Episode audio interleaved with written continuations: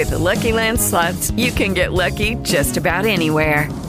This is your captain speaking. Uh, we've got clear runway and the weather's fine, but we're just going to circle up here a while and uh, get lucky. No, no, nothing like that. It's just these cash prizes add up quick. So I suggest you sit back, keep your tray table upright, and start getting lucky. Play for free at LuckyLandSlots.com. Are you feeling lucky? No purchase necessary. Void where prohibited by law. 18 plus terms and conditions apply. See website for details. Lucky Land Casino asking people what's the weirdest place you've gotten lucky? Lucky? In line at the deli, I guess? Aha, in my dentist's office.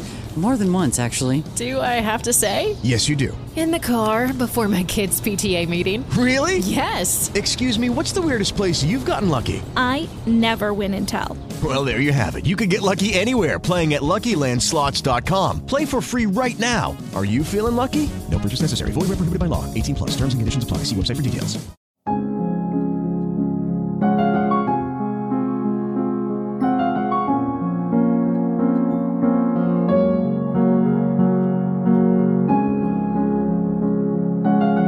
Sie hören Kontrafunk aktuell an diesem zweiten Weihnachtsfeiertag, an diesem 26. Dezember.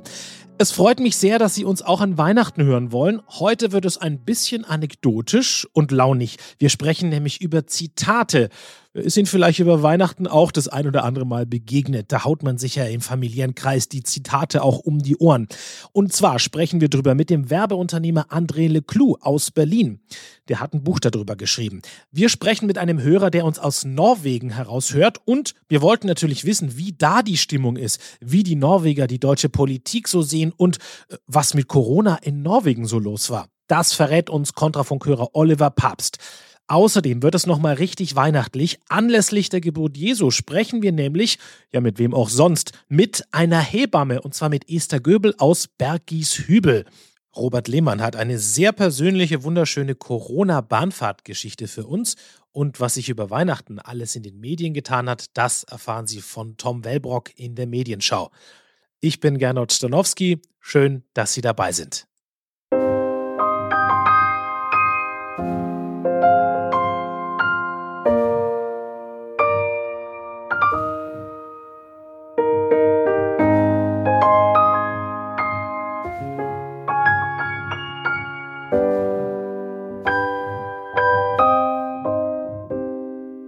Liebe Kontrafunk-Hörer, ich hoffe, Sie hatten ein frohes Weihnachtsfest und haben es auch noch. Wie lief denn der Heilige Abend bei Ihnen so ab?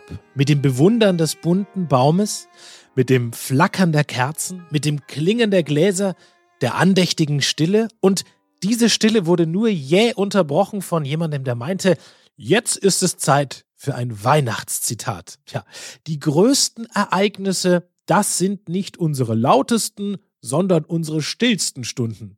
Schönes Weihnachtszitat von Friedrich Nietzsche. Oder ein bisschen ernüchternder ein Zitat von Kurt Tucholsky.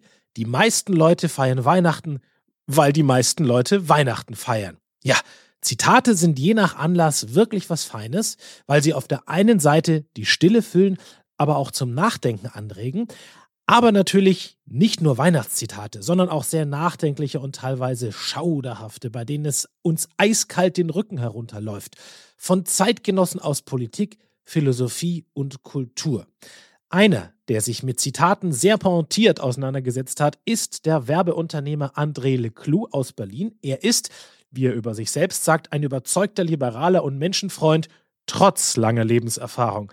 Er hat ein Buch geschrieben, nämlich Treffer versenkt heißt das. Eine knackige Zitatesammlung. Und heute ist er hier an diesem zweiten Weihnachtsfeiertag in Kontrafunk aktuell. Herr Leclou, Zitate sammeln. Wie kamen Sie darauf? Das Thema Zitate treibt mich schon seit meinen Leipziger Studententagen herum.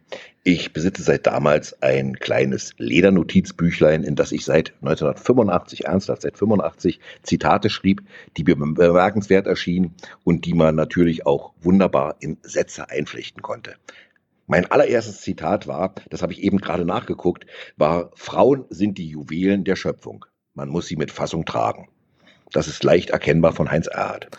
Ach, das stimmt. Heinz Erhardt, der fehlte noch in dieser Zitate-Sammlung. Aber es sind ja nicht irgendwelche Zitate. Es sind ja Zitate, die durchaus auch mit viel Kritik an unserer Gesellschaft jetzt zu tun haben.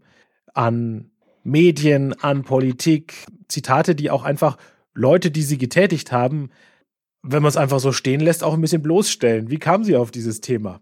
Ich habe selber einen beruflichen Hintergrund im Medienbereich und deswegen gibt es im Beispiel eine ganze Menge Zitate zum Thema Pressefreiheit. Also ich habe hier gerade das Buch vor mir. Ein schönes Zitat ist zum Beispiel von einem Herrn Chesterton, der geschrieben hat, schlimmer als die Zensur der Presse ist die Zensur durch die Presse.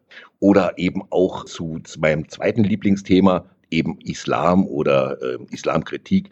Ein wunderschönes von Akif Pirinci. Der Islam gehört zu Deutschland wie die Reeperbahn nach Mekka. Die finde ich großartig. Ja. Das sind also und ansonsten noch ganz viele Zitate finden Sie zu den Themen Freiheit, Corona-Wahnsinn, Klima. Das sind also alles durchweg Themen, die mich selber irgendwie persönlich bewegen und zu denen ich eine Meinung habe und Informationen eben auch aufbereite. Warum haben Sie das für notwendig gehalten oder haben Sie gesagt, ach Mensch, das ist ja auch ganz unterhaltsam, diese ganzen Zitate zusammenzufassen? Ich finde, dass äh, Zitate eine Sache sind, an denen nicht nur ich Spaß haben sollte, sondern im Prinzip auch eine ganze Menge Menschen bereits Spaß hatten, indem ich, wenn ich eine Rede halte oder einen Beitrag, indem ich solche Redebeiträge mit intelligenten Zitaten ein wenig aufpeppe.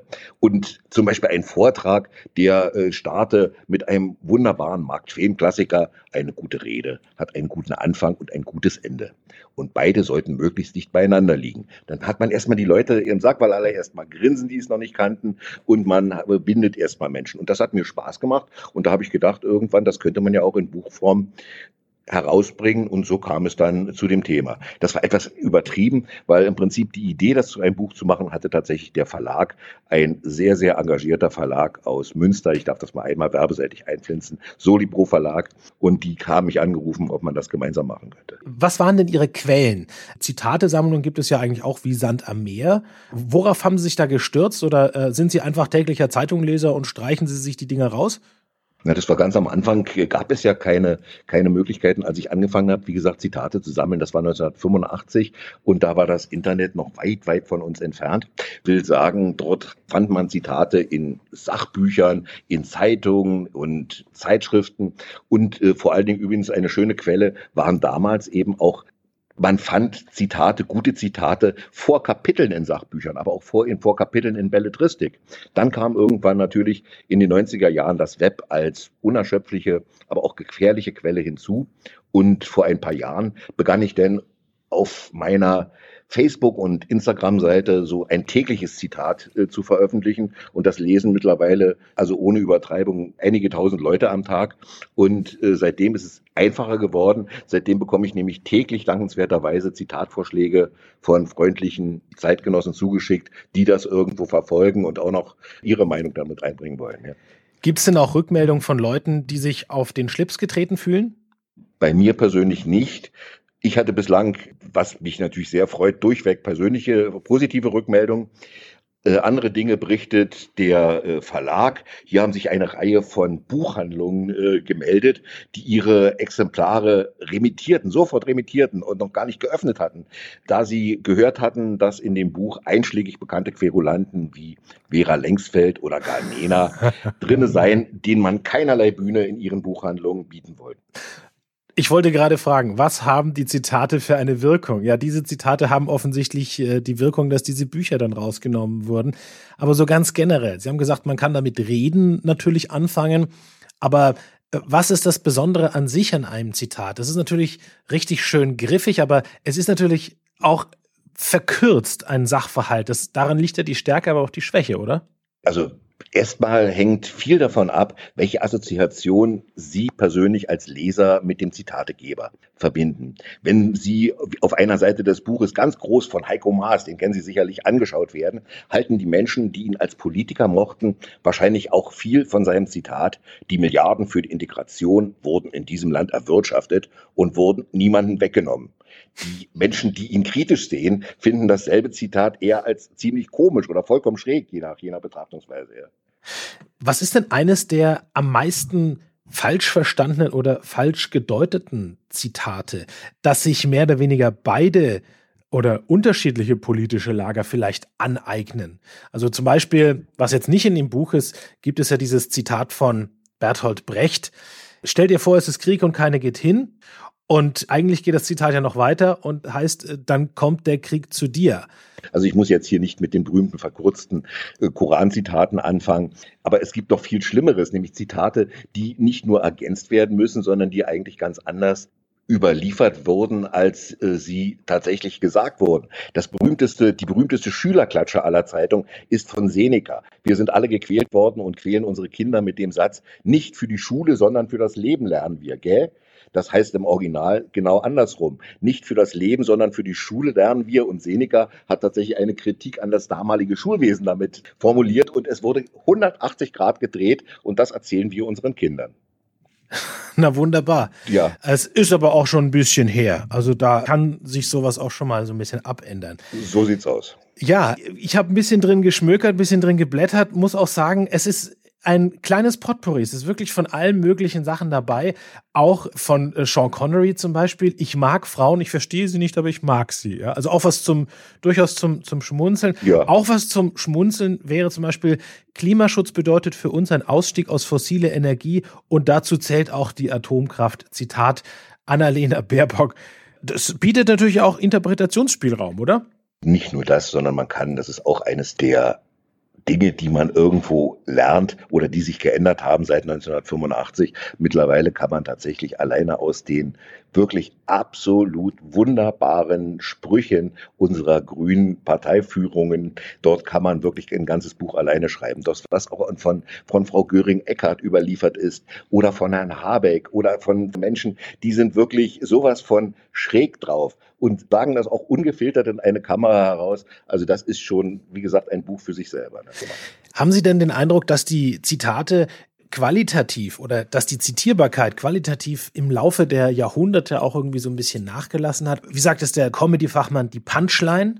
Die Frage ist gut. Ich glaube, nein, ich glaube ehrlich gesagt nicht, dass die Menschen durchweg oder auch äh, Protagonisten, politische Protagonisten durchweg dümmer geworden sind das Glück, glaube ich, unserer Altvorderen, die jetzt nicht mehr aktiv sind, bestand darin, dass nicht bei jede Nase lang eine Kamera mitgedreht hat, nicht jede Nase lang ein Mikrofon allen Leuten vor die Nase gehalten wurde, so dass die Dinge, die dann überliefert wurden in Büchern, die überliefert wurden auch in irgendwelchen Zeitschriften oder Zeitungsartikeln, dass diese Dinge irgendwo tatsächlich noch einmal redigiert wurden und es seinerzeit auch nochmal Anstand äh, war, dass man einem interviewten Politiker möglicherweise auch nochmal sein Interview nochmal vorgelegt hat. Heute ist es ganz, ganz einfach, total schräge Zitate zu finden. Man kann irgendwo YouTube anweisen, gibt einen beliebigen Namen eines, eines einschlägig bekannten Politikers ein und man wird erschlagen von sinnentstellenden, vollkommen schrägen, wirklich Gaga-Sprüchen, die man tatsächlich dann auch wiederum als Zitat dann auch verwenden kann, die aber zum Teil wirklich, also ich meine, was man alleine bei Frau Baerbock dort an Sprachentstellung, an tatsächlich schrägsten Formulierungen finden kann. Das ist dann ansonsten auch für einen ausgeprägten Zyniker wie mich dann zu viel. Ich mach, lass es sein, weil äh, das ist dann irgendwann, man tritt nicht dann auch noch drauf, drauf rum. Ne? Ja, genau. Wenn wir an, an die Grundschauenschulen zum Beispiel, ne? Ja, genau. Nein, sie verspricht sich ja auch ganz gerne. Genau. Und möchte mit uns gemeinsam dieses Europa verenden. Wir nähern uns dem Ende dieses Jahres. In ein paar Tagen ist auch wieder Jahreswechsel. Dementsprechend hätten Sie vielleicht noch ein schönes Zitat, was man bei einem Toast aufs neue Jahr so um Mitternacht äh, von sich geben könnte? Schnitt, zwei Minuten Pause, ich rufe sie gleich nochmal an. Nein, alles Nein, gut. ganz ehrlich, ja, keine Ahnung. Habe ich mit Sicherheit, aber nicht parat. Ja. Aber das ist ja, das ist ja das Schöne an Ihrem Buch. Man hat es quasi immer, Genau. man, es ist ja nicht nur die Sitzunterlage, um besser an die Suppe zu kommen. Es ist ja auch, das ist glaube ich auch ein Zitat von Heinz Erhardt, es ist ja auch wunderbar zum, zum Nachschlagen. Und jeder kann sich hervorragend jetzt auf das neue Jahr vorbereiten mit Ihrem Buch. Genau. Und man kann stundenlang darüber reden und stundenlang darüber auch diskutieren, über diese Geschichten. Absolut. Gibt es noch etwas, was ich Sie nicht gefragt habe, was Sie gerne aber noch losgeworden wären? Nö, ich freue mich über wirklich, das kann man nicht nochmal sagen, nicht nur, weil es mein Erstling ist, ich freue mich auch über Feedback und Sie finden überall über die Verlagsadresse auch meine Kontaktadressen und wenn irgendjemand wirklich noch gute Zitatideen hat, die er unbedingt mal veröffentlicht werden soll und sei es täglich irgendwie auf Facebook oder Instagram, immer her damit. Ich freue mich, es ist mein Hobby und es macht mir einen Riesenspaß.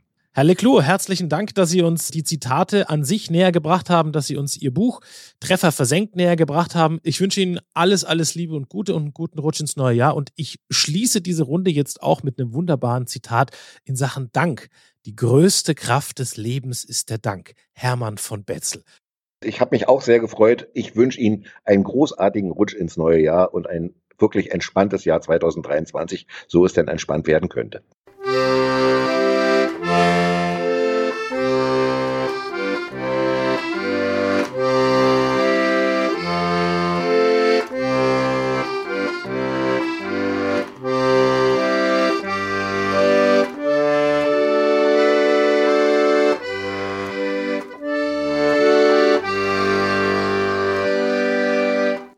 Liebe Kontrafunkörer, vielleicht haben Sie sich ja jetzt im Zug gerade auf der Fahrt zu Ihren Verwandten zum Weihnachtsbesuch gemütlich gemacht.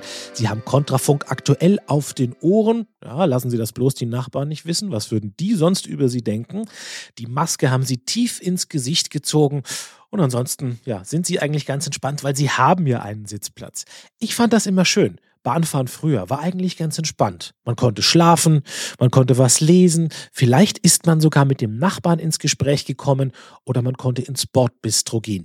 Die letzten zweieinhalb Jahre zur Corona-Zeit war Bahnfahren, abgesehen davon, dass die Züge häufig zu spät waren oder gar nicht mehr kamen, eine ziemliche Qual. Und weil gerade in der Corona-Zeit ganz besondere Alltags- und Bahngeschichten zustande gekommen sind, hat eine davon jetzt Robert Lehmann für Sie.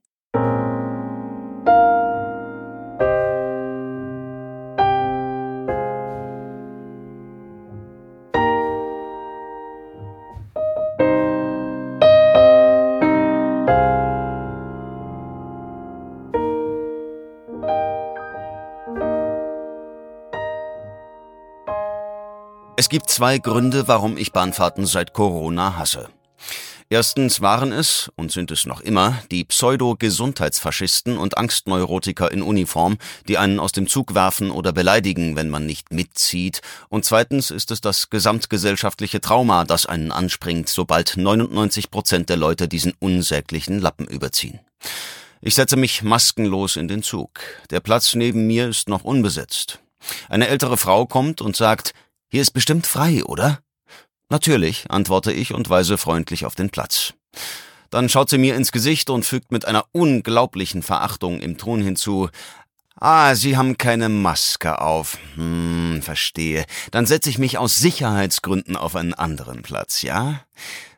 Sie lässt sich unmittelbar in der Reihe vor mir nieder, auf einem Platz, der sagenhafte 30 Zentimeter weiter von mir entfernt ist als mein Nachbarsitz.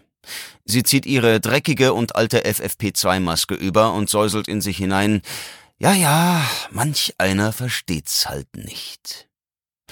Außerdem wird bei der Aufforderung zum Maskentragen mit Doppelstandard agiert. Einem rebellischen Jugendlichen wird im Herrschaftston mit Rausschmiss gedroht, während die maskenfreie adrette Frau Mitte 50 ohne einen Piep kontrolliert wird. Die Jungen kann man als Kontrolleur eben folgenlos drangsalieren.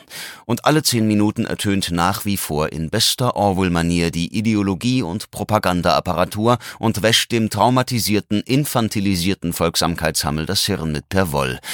Bitte ziehen Sie die Maske über Mund und Nase.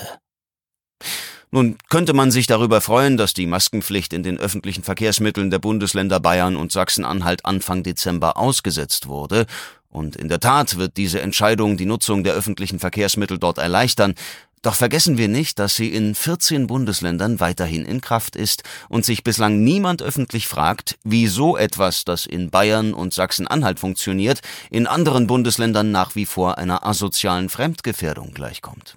Ganz abgesehen von der viel spannenderen Frage, wer unter Zuhilfenahme welches Datensatzes zweifelsfrei nachgewiesen hat, dass das Tragen eines sogenannten Schutzschnabels in den öffentlichen Verkehrsmitteln je etwas anderes als Unbehagen und Luftnot hervorgebracht hätte. Außerdem, das kommt unangenehmerweise hinzu, liegt es häufig im Ermessen der Stadt, des Landes oder eines Privatunternehmens, je nachdem, auf welche Instanz die Verantwortung für dieses Debakel abgewälzt wurde, eben diese Pflicht im Falle einer neuen oder gar zurückkehrenden Allround-Seuche wieder in Kraft zu setzen. Das aktualisierte Infektionsschutzgesetz, das die Merkel-Regierung anno 2020 pandemiegerecht angepasst hat, öffnet einer Wiedereinführung Tür und Tor. Und gegen die Better Safe than Sorry Mentalität der meisten Menschen ist auch der argumentativ bestens gewappnete Logiker machtlos. Ebenso wie gegen die flächendeckende Akzeptanz einer Staatsmacht, die ihre Kontrollsucht und ihre Propaganda als Fürsorge tarnt, wenngleich sie sich durch krisenfokussierte Dauerbeschallung, Tatsachenverkehrung und Infantilisierung der Bürger als Brandbeschleuniger einer Orwellschen Zukunftsvision enttarnt. Noch immer maskenfrei auf meinem Platz sitzend, bekomme ich alsbald Besuch von einem Kontrolleur, der, wie es sich für einen guten Koronisten gehört, nicht nur meine Fahrkarte, sondern auch meine fachgerechte Vermummung kontrolliert. Der Bahnkoronist duldet weder Widerwort noch Kompromiss. Es sei denn, man ist eine adrette Dame Mitte 50 in Begleitung eines breitschultrigen Gatten. In diesem Fall ist selbst dem Koronisten das Konfliktrisiko zu groß. Ich wirke aufgrund meiner durchschnittlichen Statur offenbar nicht einschüchternd genug und werde, dem Jugendlichen gleich darauf hingewiesen, die Maske bitte über Mund und Nase zu ziehen, damit auch kein Tröpfchen eines möglicherweise viralen Aerosols meine Nüstern verlässt und einen anderen Menschen auf der Stelle umbringt. Der Bahnkoronist weiß, dass er Hausrecht hat und stets am längeren Hebel sitzt. Es ist also zwecklos zu argumentieren oder sich zu weigern. Das führt lediglich dazu, dass man des Zuges verwiesen wird und eine Geldstrafe zahlen muss. Also ziehe ich den Lappen für zehn Sekunden über und lehne mich ans Fenster, um ihn nach dem Abgang des Gesundheitsfaschisten wieder abzunehmen. Sehnsüchtig schaue ich nach draußen und denke an die Schweiz. Dort läuft das anders. Keine Maskenpflicht, keine maskierten Kontrolleure, keine schockstarren Blicke der Mitreisenden, wenn man sich dem Verschleierungsdiktat der neuen Normalität widersetzt. Nein, frei atmende Menschen, die sich an der vorüberziehenden Landschaft erfreuen und sich gegenseitig anlächeln. Doch leider bin ich nicht in der Schweiz, sondern in Deutschland, dem Land der Richter und Henker, wenn es um Verstöße gegen Corona-Vorschriften geht. Der Zug hält und ich steige aus. Unmittelbar vor mir verlässt die ältere Dame den Zug, die mich gerade noch rechtzeitig als Gesundheitsrisiko identifiziert hatte. Sie läuft schnellen Schrittes gen Stadt, selbstverständlich mit Maske, denn man kann ja nie wissen, welche Gefahr auch die frischste Luft mit sich bringt. Das Gewohnheitstier mag sich bei anderen um Bauch und Kopf geschlungen haben. Ich empfinde das alles nach wie vor als eine einzige Vergewaltigung. Um dem nicht mehr ausgesetzt zu sein, gibt es nur eine vernünftige Lösung. Ich kaufe mir einen SUV. Auf die Heckscheibe kommt ein Aufkleber Dreckschleuder und Klimakiller. Darin rase ich mit 200 kmh über die Autobahn, während aus dem bis zum Anschlag aufgedrehten Radio Wir werden alle sterben von Knorkator scheppert, gefolgt von Kontrafunk. Vielleicht klebt sich ja deswegen jemand auf die Straße. So viel also zu den Plänen von Robert Lehmann. Nicht schlecht. Ich könnte zu der Playlist, die dann im Auto läuft, vielleicht noch von Markus Ich will Spaß hinzufügen. Das waren also die ganz individuellen Corona-Bahnfahrteindrücke von Robert Lehmann. Dankeschön.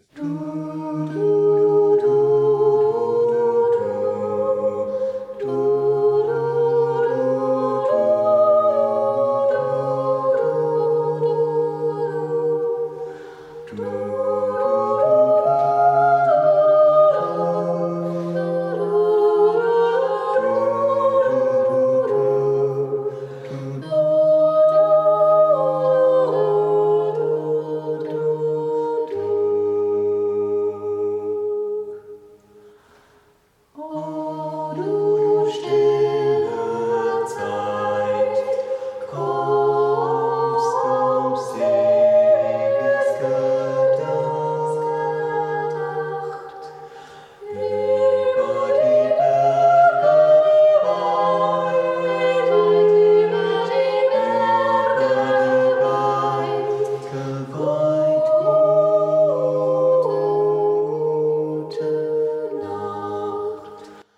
Liebe Hörer, das Internet ist ja für uns wirklich ein Segen. Gerade für uns von Kontrafunk. Es bringt uns Ihnen näher, weil Sie uns von überall aus hören können. Es bringt Sie uns aber auch näher, weil Sie uns E-Mails schreiben können, ob und wenn ja, wie Ihnen das Programm zum Beispiel gefallen hat. Einer, der uns hört und geschrieben hat, ist Oliver Papst. Er lebt in Norwegen, also einem Land, das gerade jetzt in diesen Tagen ordentlich Winter und vielleicht auch noch ein bisschen Weihnachtsstimmung verbreiten kann. Denn dort liegt, zumindest immer nach unserer Vorstellung hier, ordentlich Schnee und die Fjorde liegen ja schön eisig da. Ist das gerade so? Schönen guten Tag, Herr Papst. Ja, ja, das ist definitiv so. Was hat Sie denn nach Norwegen verschlagen, Herr Papst? Vor acht Jahren wollte ich mh, einfach mal was anderes sehen als Deutschland. Ich war da gerade fertig mit meinem Studium Elektrotechnik und dann hatte ich nach verschiedenen Stellen gesucht, äh, Doktorandenstellen und ja, letztendlich ist es dann Norwegen geworden. Was machen Sie denn da beruflich? Ich arbeite an der Universität äh, in der Forschung hauptsächlich zurzeit mehr als ein Ingenieur, aber es ist nur so zwischenzeitlich, also schon Forschung.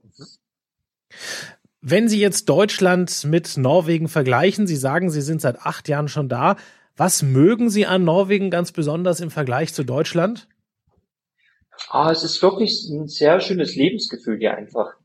Äh, man hat das Gefühl, dass alles bisschen entspannter ist, dass ähm, auch auf Arbeit zum Beispiel generell ein viel Vertrauen entgegengesetzt wird, dass man halt auch dementsprechend dann natürlich auch gewisse Freiheiten hat, dass sozusagen auch Hobbys groß geschrieben werden, dass der Arbeitgeber Verständnis hat, wenn man auf eine Skitour will oder auf eine Hüttentour am Wochenende.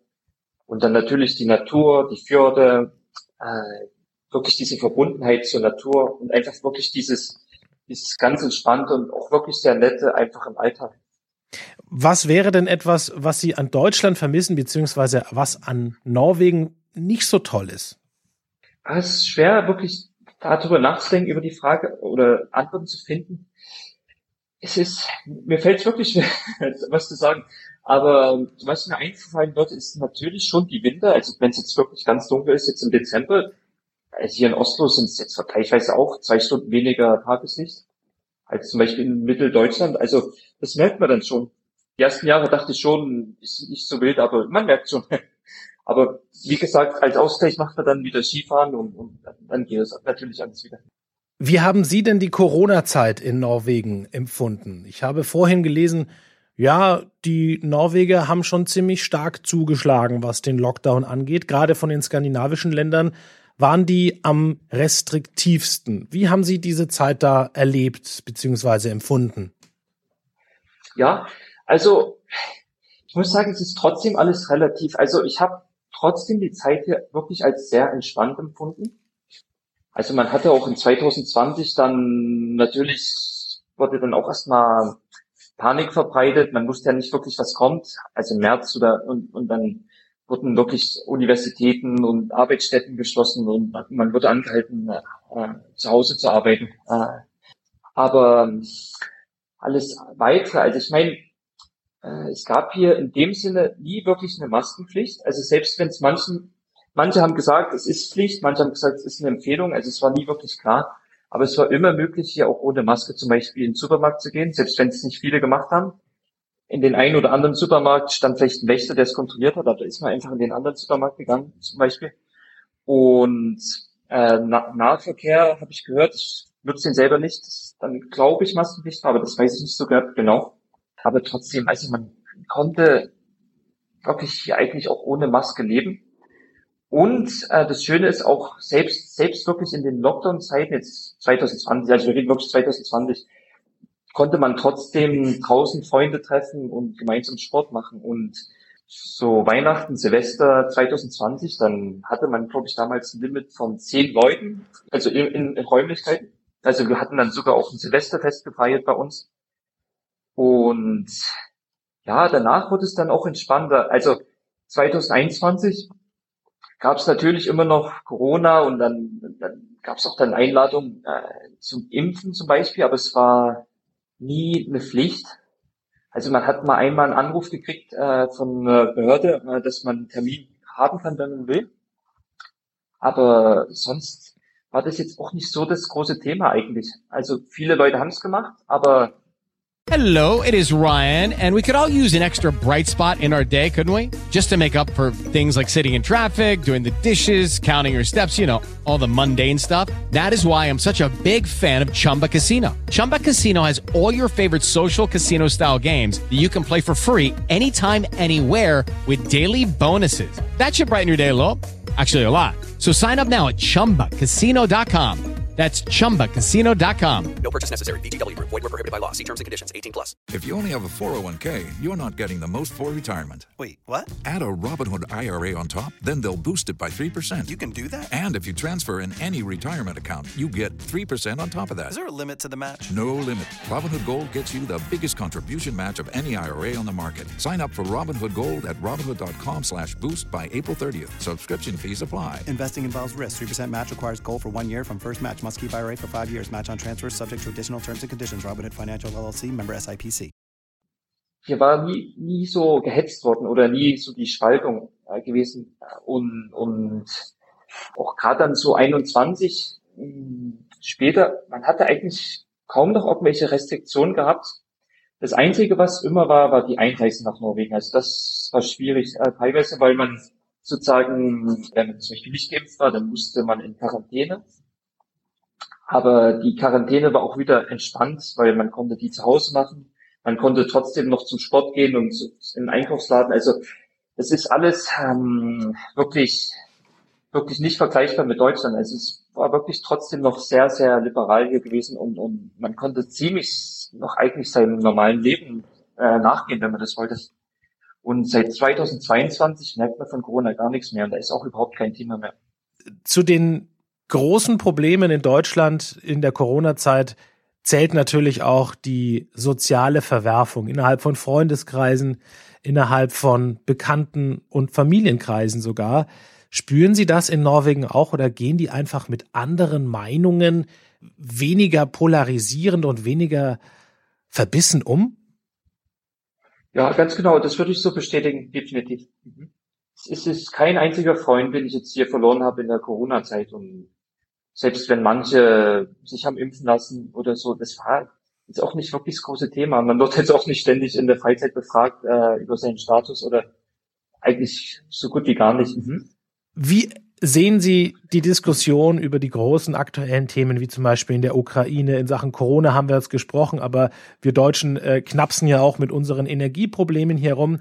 Gibt es da so ein leises Kopfschütteln auch seitens der Norweger oder wie sehen die das? Bleiben wir mal bei der Ukraine zuerst. Mhm. Also ja, nein, es ist, man hat schon das Gefühl, dass diese Narrative auch hier angenommen werden, äh, größtenteils. Aber wie gesagt, es ist nicht so das Thema im Alltag, würde ich sagen. Also ich habe zum Beispiel jetzt auch erst letztes Wochenende ein Gespräch mit jemandem, der hat dann auch gesagt, ja, die, die Energiepreise und, und Putin, also hat es dann auch so eine Verbindung gebracht. Also wie gesagt, ich weiß nicht, inwiefern das wirklich repräsentativ ist, weil ich habe auch Freunde, die natürlich auch die Narrativ hinterfragen, aber man kommt schon öfters auch dahin, dass jemand einen dann eben genau diese Narrativ erzählt. Also ich gewisse Weise, aber es hat halt nicht so die starke Bedeutung vielleicht wie in Deutschland. Ah, ich hoffe, ich hoffe, dass das eine gute Einschätzung ist.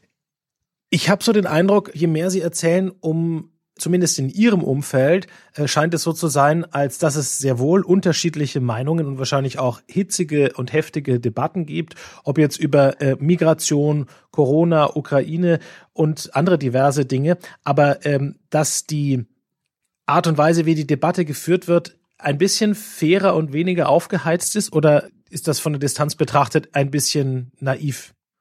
Nein, nein, also das kann ich absolut bestätigen. Ich hatte ja noch nie, noch nie äh, die Erfahrung gemacht, dass ich vielleicht mal eine andere Meinung hatte und dass deswegen dann, ja, dass eine hitzige Debatte entstanden ist oder dass mich Leute ausgeschlossen haben oder, also zumindest habe ich es nicht so erfahren. Mhm.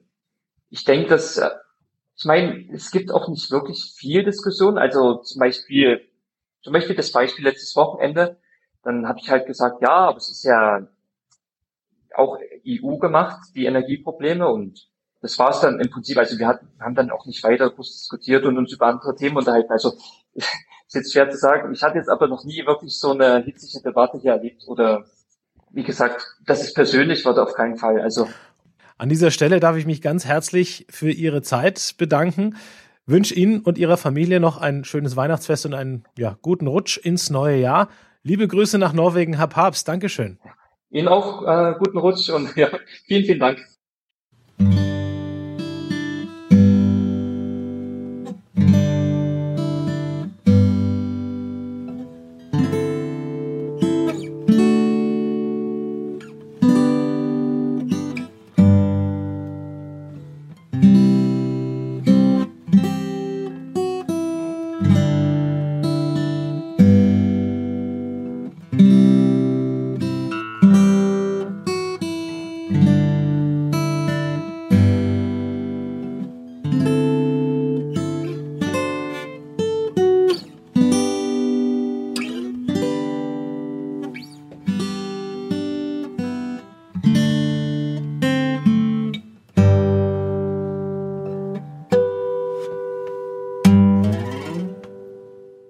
Wenn wir Weihnachten feiern, dann versuchen wir es uns irgendwie gemütlich zu machen. Ungefähr so wie bei den Hoppenstedts. Ne? Zuerst holen wir die Geschenke rein, dann wird ausgepackt, dann sagt Dicky ein Gedicht auf und dann wird es gemütlich. Oder war es umgekehrt? Naja, irgendwann werden wir jedenfalls auch mal die Füße hochlegen, den Geschmack des Verdauungsschnapses noch im Gaumen und den Puderzucker der Plätzchen auf dem sich bereits spannenden Strickpullover. Wissen Sie was? Wir haben es echt gut, denn in der Weihnachtsnacht selber, da ging es ganz und gar nicht so gemütlich zu. Da hat nämlich eine Geburt stattgefunden. Der Kampf einer Mutter und eines Kindes, dem neuen Erdenbewohner gesund auf die Welt zu bringen. Deswegen haben wir uns gedacht, was liegt eigentlich näher, als jetzt am zweiten Weihnachtsfeiertag mit einer Hebamme zu sprechen. Ich spreche jetzt mit Esther Göbel. Sie ist Hebamme in Bergieshübel und arbeitet in Dresden. Ich sage herzlich willkommen und frohe Weihnachten. Ja, auch von mir. Dankeschön für die Möglichkeit, mit Ihnen zu sprechen. Herzlich willkommen. Ja. Versetzen wir uns mal in die Situation von Maria, Josef und dem kleinen Jesus. In einem Stall zwischen Ochs und Esel ist ja Jesus zur Welt gekommen. Was war denn Ihr ungewöhnlichster Ort als Hebamme, wo Sie ein Kind entbunden haben? Oh, im Auto. Hui. Aber meine Kollegin hatte eins im Fahrstuhl. Als die Mutti unten im Fahrstuhl reinging, war das Baby noch im Bauch und als sie oben aus dem Fahrstuhl rauskam, hatte der Mann es im Arm. Das ist auch ungewöhnlich. Das ist auch ungewöhnlich. Wie, wie war das bei Ihnen im Auto? Also, das äh, war ja dann wahrscheinlich auf dem Weg ins Krankenhaus, oder? Nee, in die Praxis. Ich hatte sie abgeholt, weil der Vater beim ersten Schnee noch mit dem Auto unterwegs war und sie aber dringend Wehen hatte.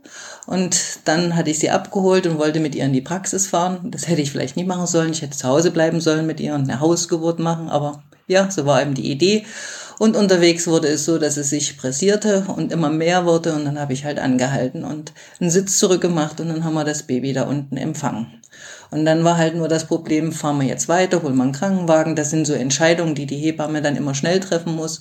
Und in dem Falle haben wir es warm eingepackt und sind in die Praxis gefahren und dann ja, alles so gerichtet, wie es denn sein sollte. Ja, da braucht man sicherlich gute Autositze, die ganz schnell nach hinten rutschen. So viel zu den ungewöhnlichsten Orten. Kommen wir zu den ungewöhnlichsten Zeiten. Haben Sie auch mal ein kleines Christkindlein auf die Welt gebracht? Natürlich, natürlich kommen Weihnachten Kinder. Und mir tun sie immer ein bisschen leid, weil die haben so viele Termine dann am einen Mal Geburtstag und Weihnachten. Das ist sehr intensiv für die Kinder. Natürlich kommen Weihnachtsbabys. Und Silvester natürlich auch, genau. Ja, das schon. Aber die Erleichterung ist dann wahrscheinlich bei allen gleich, wenn es dann alles rund über die Bühne gelaufen ist. Das ja, ich bin ja freiberufliche Hebamme. Es ist halt mehr so ein Checken, wenn der Plan im Leben anders läuft wir Hebammen rechnen ja nie unbedingt damit, dass jetzt Weihnachten das Baby kommt. Wir wollen auch mit der Familie und Gänse braten oder Kirche oder was jeder so hat. Und dann kommt der Anruf und dann kommt das Sprichwort, nichts ist besser als gegen das Fehlschlagen eines Planes auf der Stelle einen neuen zu machen. Und der heißt jetzt, gut, ich fahre in die Praxis, Liebling, ich bin so weit gekommen und ich guck mal, wenn ich wiederkomme. So, und das ist halt diese Schwierigkeit als Familie, mit einer freiberuflichen Hebamme, dass man nie so richtig weiß, ist man da bis zum Schluss oder nicht. Da sind wir schon mittendrin und bei der nächsten Frage, wie sieht denn der Alltag einer Hebamme aus? Also mir, bei mir als freiberufliche Hebamme sieht das so aus, dass ich für den Tag einen Plan habe, aber dann schaue, ob er gelingt. Und in dem Tag gibt's Fixpunkte. Oh, wie früher, ich musste meine Kinder von der Schule abholen oder, oder ich wollte sie abholen oder ich möchte da und da irgendwo sein. Und um die Fixpunkte herum versucht man seinen Alltag zu strukturieren, denn ein Anruf von einer Frau, die sagt, oh, mir tut meine Brust weh, kannst du heute noch vorbeikommen, ändert natürlich den Plan und das Regime alles. Also Fixpunkte, die umsponnen werden und dann vielleicht sogar wieder aufgelöst werden und sagen, nee, es hat heute nie geklappt, ich konnte dich heute nie abholen, hab was anderes versorgt für dich, der dich dann abholt. Also das muss man dann anscheinend richtig gut managen, oder? Ja, freiberufliche Hebammen ist ein sehr guter Manager. Das ist also eine Grundausbildung dafür. Sonst wird man sehr schnell krank und verläuft sich in diesem Ganzen, was man alles gerne machen möchte, aber dann doch nicht schafft oder nicht kann. Würden Sie dann vielleicht auch sagen, dass das mit einer der Gründe ist, warum es immer weniger Hebammen gibt, weil auch die Fähigkeit von jungen Berufsanfängern, die eigentlich gerne mit Kindern und gerne mit Geburten zu tun haben, vielleicht das dann auch nicht auf ähm, die Reihe kriegen. Das ist ja auch schwer. Also das, daran ist ja nichts Verwerfliches. Ja. Es ist eine riesengroße Belastung, auch für die Partnerschaft. Also ich denke, dass das nie die Fähigkeit ist, sondern wie viel hält eine Partnerschaft auch aus oder eine junge Familie zu sagen, ich mache Geburtsbekleidung. Ich bin bei, als freiberufliche Hebamme mit tätig mit oh, die Frau kriegt heute Kind und ab morgen besuche ich sie im Wochenbett. Das ist wieder ganz anders. Ne? Sie hat ja fünf Wochen Zeit, ihr Baby zu kriegen in der Realform von der 37. Woche bis 42. Und das ist dann eine gesunde Geburt. Und die kann immer sein. Und auch für jemand, der Wochenbettbekleidung macht und ambulante Bekleidung macht, heißt das, die Frau geht abends ins Raus, in die Klinik rein und kommt morgens wieder raus und ich müsste sie dann betreuen, obwohl ich eigentlich hm, was ganz anderes vorhatte das ist eine große Belastung. Und da ist die Idee von vielen Jungen, das schaue ich mir erstmal nochmal an, ob es auch was anderes gibt, andere Formen gibt, wie man sich organisieren kann, dass es doch planbarer ist in dem Bereich. Was hat sich denn in den letzten Jahren in den Beruf verändert bei Ihnen? Also direkt bei uns in Deutschland hat sich jetzt verändert, dass es das, der Beruf aus dem Handwerklichen in den Studium übergeht, was seine großen Vorteile hat, aber natürlich auch seine Nachteile hat. Und es ist jetzt so, das ist okay, um sich im europäischen Maßstab da auch überall tätig sein zu können. Aber da wird sich was ändern in dem Selbstverständnis, was eine Hebamme ist. Und auch ein bisschen in den Möglichkeiten des Erlernens. Und da kommt es ganz sehr auf den Studiumort an, was die Möglichkeiten sind, die Vernetzung mit dem außerklinischen und klinischen Bereich. Da hat sich viel verändert und es hat sich verändert, dass die, die Versicherung im außerklinischen, aber auch im klinischen Bereich sich sehr an es darf nie was passieren und wir sind nie auf der sicheren Seite, sondern immer in so einer Hab-Acht- und Sorgeposition, dass das mehr geworden ist und damit eben die Hebamme nicht mehr so frei agieren kann aus ihrem Herzen heraus, sondern oft auch so die Idee hat, hm, ob das noch gut geht, na, dann machen wir lieber das oder das. Was gibt es denn noch für weitere Herausforderungen, vor denen Hebammen so stehen? Na, die letzten zwei Jahre war natürlich Corona und die Maßnahmen eine Herausforderung, wo Gesetze gaben, die unsinnig waren. Also Kurse durften nicht mehr stattfinden, Männer durften nicht mehr in den Kreissaal oder nur eine Stunde oder teilweise. Also es waren sehr herausfordernde Maßnahmen, ob sie nur richtig oder falsch waren, sei dahingestellt. Aber dann war es plötzlich so und man hat diesen Schmerz gespürt in Familien und das konnte man sich nicht ewig stellen. Und ich habe es gut im außerklinischen Bereich. Ich brauche es jetzt nicht für mich, aber die Klinikhebammen arbeiten ja stundenlang mit Maske in einem sehr anstrengenden, auch emotional anstrengenden Beruf und das ist nie gesund und das sind sehr körperliche auch Herausforderungen. Oder ich kann der Frau nicht mehr ganz mit meinem Gesicht begegnen, die ganzen Stunden lang. Sie sieht nur meine Augen und hört meine Stimme und das ist was, wo eine gute Kommunikation auch ähm, schwieriger wird für die Hebamme und auch für die Frau. Ja, das sind also die Herausforderungen. Auf der anderen Seite freut man sich sicherlich als Hebamme auch von der Gesellschaft anerkannt und geschätzt zu sein. Fühlen Sie sich geschätzt und anerkannt? Also darauf habe ich, ich persönlich mir selten Wert gelegt, auf meine Gesellschaft mich anerkennen, sondern wie ich mich in meinem Beruf sehe und wie ich für die Menschen, die für mich, die sich mir anvertrauen, da bin. Es gibt viele Sachen, die ich tue, die einfach nicht honoriert werden und ich bin nur schon so lange im Geschäft, dass ich müßig bin und sage, da wird sich vielleicht was ändern, sondern ich mache es einfach so. Zum Beispiel bei einer Geburt gibt es eine Phase, die heißt, wenn die Plazenta kommt und im freiblütigen Bereich gibt es überhaupt keinen Gebührenordnungspunkt dafür. Ob die Plazenta-Phase fünf Minuten oder zweieinhalb Stunden dauert, ist völlig egal. Es wird nie bezahlt. Das sind so Themen, wie, wo man einfach sagt, ja, das sieht eben kein Mensch. Und die Anerkennung innerhalb der Bevölkerung, direkt von den Menschen, die man begleitet, die ist hoch. Und die war schon immer hoch, die bleibt hoch. Aber ob mein Gesundheitsminister mich anerkennt, also der vorhergehende hatte keine Kinder und der jetzige, das weiß ich nie. Das ist mir, ja, da gibt's auch andere Berufe, die auch nie anerkannt werden. Also diese helfenden, dienenden Berufe sind vom Gesundheitswesen, vom großen System nie anerkannt. Aber innerhalb der Bevölkerung, denke ich, haben wir eine Wertschätzung, oh, du bist Hebamme, wow. Hm. Ja, was erlebst du dann alles? Also solche Sachen. Aber persönlich ist mir wichtig, dass ich zwischen den Menschen und mir eine äh, wertschätzende Anerkennung habe. Die, die mir vertrauen und ich, die ich mit ihrem Vertrauen dann arbeiten kann. Also das ist schön, dass Sie von den Menschen, mit denen Sie zusammenarbeiten oder für die Sie dann da sind, die Wertschätzung auf jeden Fall bekommen. Was ist neben dem noch das Beglückende an Ihrem Beruf? Na, eigentlich, dass man denkt, dass jedes Kind sowas sein könnte wie der Jesus, der zu Weihnachten gekommen ist. Dieses besondere, einmalige von diesem einzigartigen Menschen, der jetzt da ist, der so noch nie da war.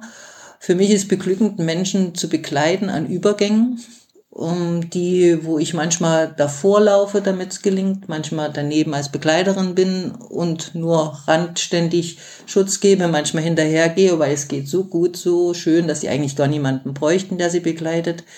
Manchmal ist es wie so ein Rettungssystem, wo man wirklich Geburtshilfe machen muss.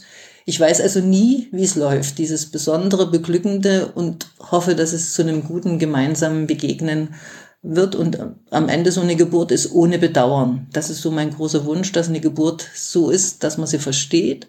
Es diejenige, die geboren hat, vielleicht auch die Systeme vom Kind versteht. Warum hat das Kind sich so und so bei der Geburt verhalten?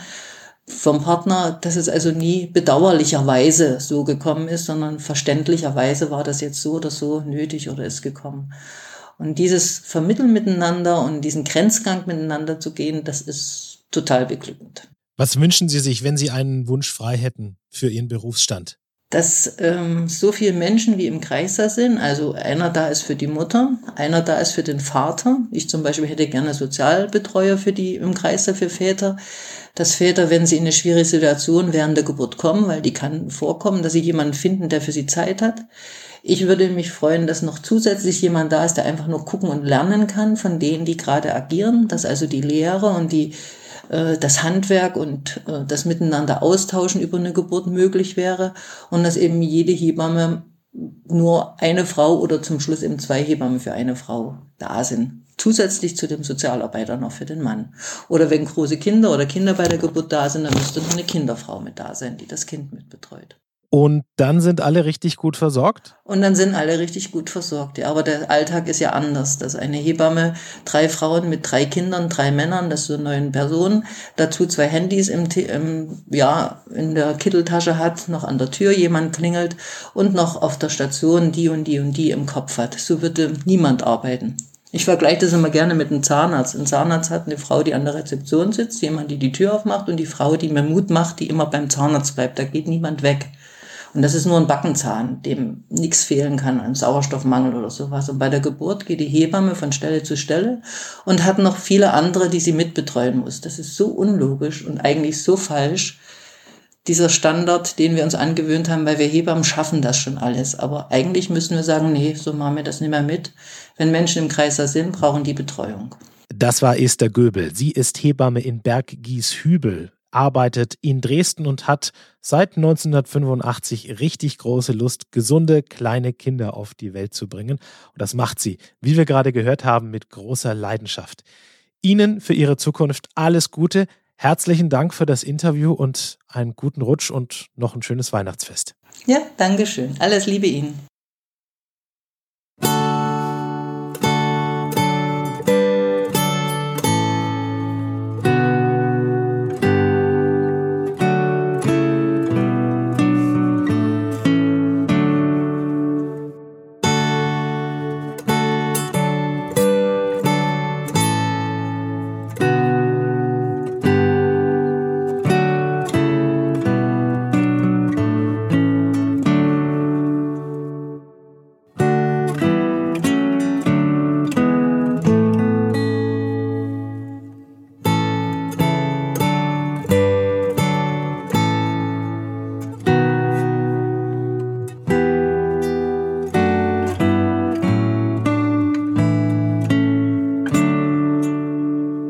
Was ich mich gefragt habe? Was stand eigentlich zwei Tage nach Jesu Geburt in der Bethlehemer Allgemeinen Zeitung?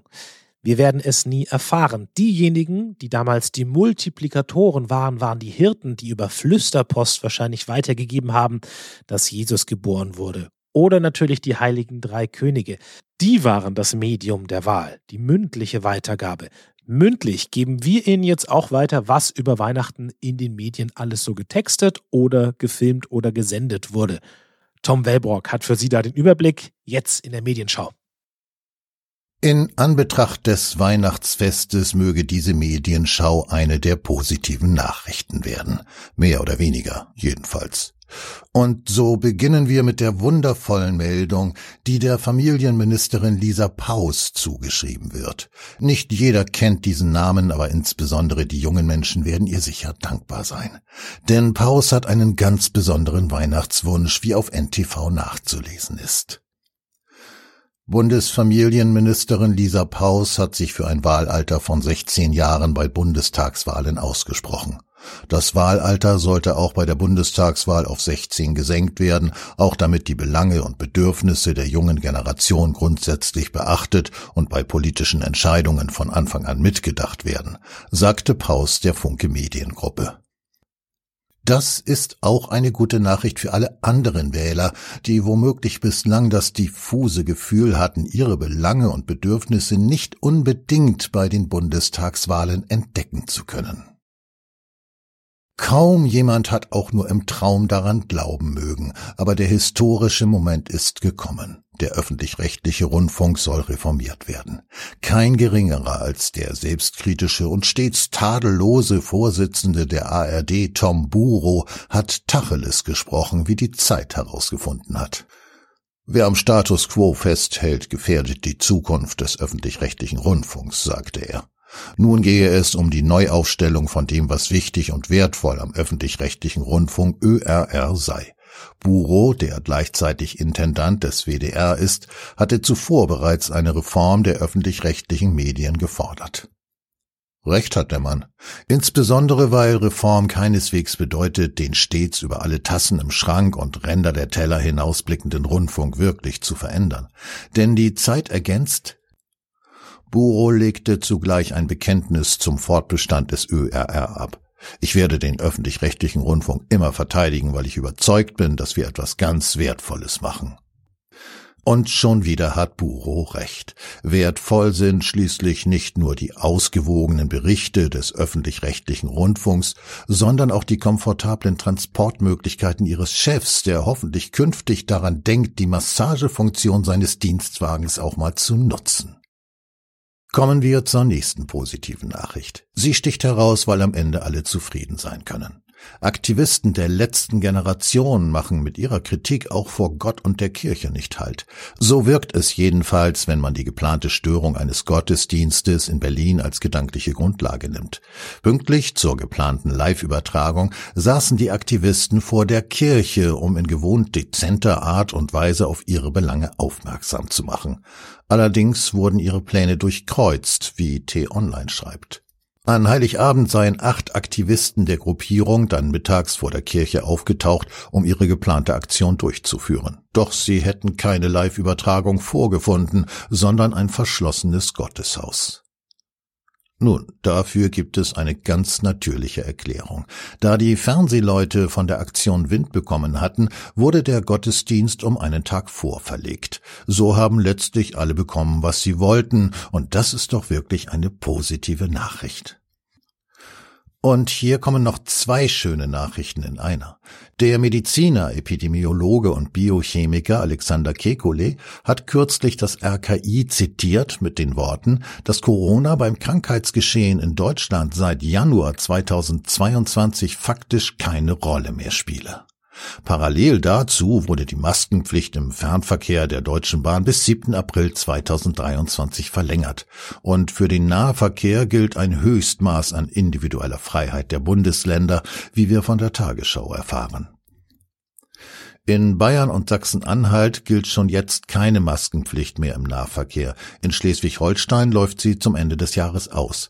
Wer allerdings von Kiel nach Schwerin oder Hamburg fährt, braucht im dortigen Nahverkehr wieder eine Maske. Denn sowohl Mecklenburg-Vorpommern als auch Hamburg wollen die Maskenpflicht zunächst beibehalten. In Hamburg zunächst bis zum Frühjahr.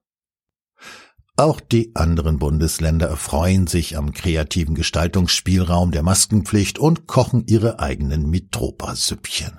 In diesem Sinne frohe und positive Weihnachten. Die Medienschau war das hier auf Kontrafunk aktuell mit Tom Wellbrock. Liebe Kontrafunkhörer, Sie kennen das vielleicht aus Film, Funk und Fernsehen, wenn sich Familien aufmachen, um Weihnachten im Ausland zu feiern. Da gibt es diesen wunderbaren Film O Palmenbaum, österreichische Verfilmung, wo man irgendwo am Strand Weihnachten feiert. Oder natürlich bei Kevin allein zu Hause die McAllisters, die immer irgendwo hinfahren. Einer, der auch im Ausland einmal Weihnachten verbracht hat und dem es dabei gar nicht so gut ging, ist Ludwig Witzani. Er erzählt heute Abend um 20.05 Uhr im Weltwunderforum, wie er einmal in nicht besonders glücklicher Stimmung die Weihnachtstage in Delhi verbracht hat. Also, das Weltwunderforum, 20.05 Uhr nach den Nachrichten heute und um 23.05 Uhr die Wiederholung. An dieser Stelle darf ich mich auch von Ihnen verabschieden. Ich bin Gernot Stanowski. Ich hoffe, Sie hatten Freude an dieser Ausgabe von Kontrafunk aktuell an diesem zweiten Weihnachtsfeiertag. Tschüss und bis bald.